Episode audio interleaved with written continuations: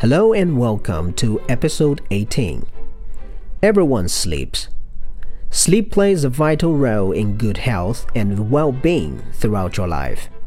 Getting enough quality sleep at the right times can help protect your mental health, physical health, quality of life, and safety. The way you feel while you're awake depends in part on what happens while you are sleeping.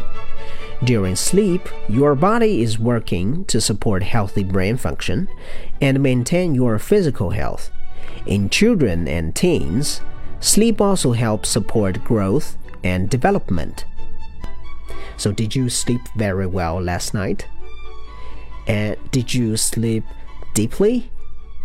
Did you sleep like a log?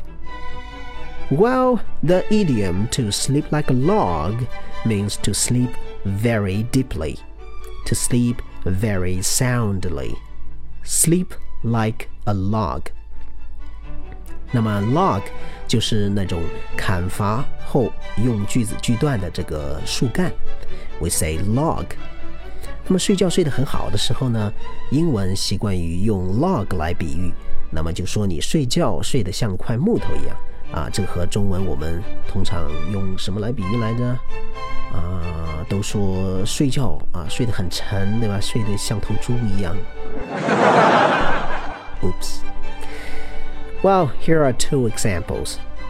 I slept like a log last night, and I feel great this morning.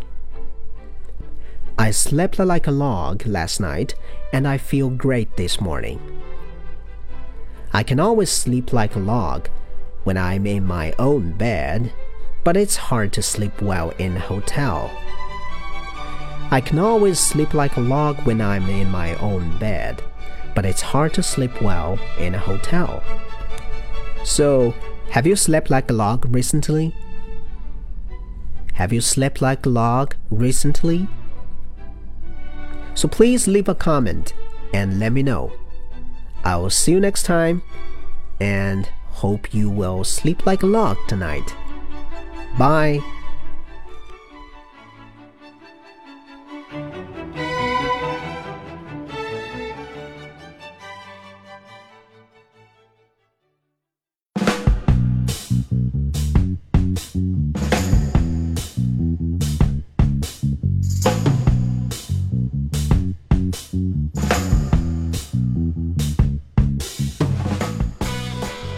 This mini English idiom lesson is brought to you by michaelsays.languagefreeway.com.